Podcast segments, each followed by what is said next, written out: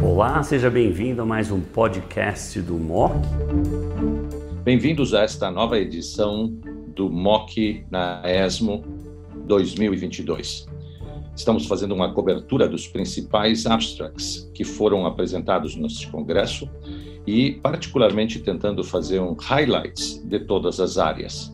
E hoje temos o prazer de ter a Suelen Nastre Castro, oncologista da BP em São Paulo, que vai nos ajudar a passar pelas coisas mais importantes que foram apresentadas no câncer de pulmão. Suelen. Olá, doutor Carlos Barrios. É, para mim é um prazer estar aqui para dividir essa discussão dos principais abstracts apresentados na ESMO desse ano. Obrigada aí pela oportunidade.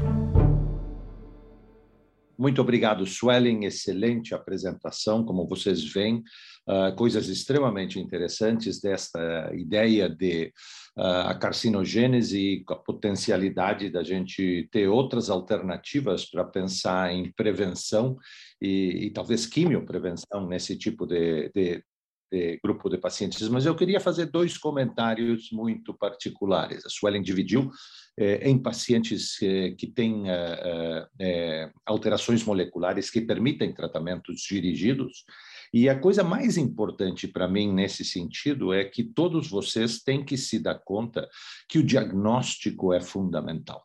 Nós só vamos beneficiar esses pacientes se a gente identifica a mutação de Carras eh, G12C, se a gente identifica a amplificação de MET como um mecanismo de resistência e certamente se a gente identifica as mutações de HER2. Então é fundamental novamente a aparece este aspecto. Estas terapias são de benefício e certamente precisam né, dessa, uh, desse trabalho em termos diagnósticos. Nós só vamos beneficiar esse grupo de pacientes, como a gente viu em os três estudos apresentados, se a gente uh, faz o diagnóstico. E, finalmente, três coisas que eu julgo muito interessantes em relação à imunoterapia. Primeiro, e perguntas que a gente não tem eh, eh, eh, respondidas a, a, até agora.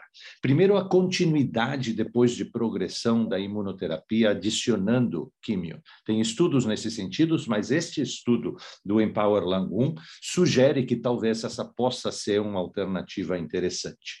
O segundo é essa questão de tu interromper o tratamento enquanto ele está funcionando. Né? E estes dados do NIP, no, no Nivolumab e IPO, eh, sugerem que talvez essas possam ser uma estratégia adequada que tira a toxicidade do paciente. Poderá não ser superior, mas certamente tem que ser considerada. E, e também nós temos que nos perguntar se isso é válido para outros outros agentes imunoterápicos, né? E se, por exemplo, a combinação do, do, do, do, da ipinivo com dois ciclos de quimioterapia também se aplica nesse tipo de situação, coisas extremamente interessantes que estão avançando na nossa capacidade de ajudar mais pacientes nesse sentido. E, finalmente, algo que não me chama a atenção é o estudo Ipsos, onde a tesolizumab em pacientes com menos performance, vejam tinha pacientes de muita idade, né? Muitos pacientes, a maior parte de PS2, né? É, onde a gente sabe que tem toda essa questão do benefício do tratamento tradicional com quimioterapia, a imunoterapia se estabelece, como a gente poderia esperar, como um tratamento altamente eh, eh, beneficioso. Então, do ponto de vista prático, queria agradecer a Suelen né? e estimular todos vocês que olhem esses abstracts para eh, aumentar mais ainda a nossa capacidade de ajudar nossos pacientes com com câncer de pulmão. Muito obrigado a todos pela atenção. Obrigada.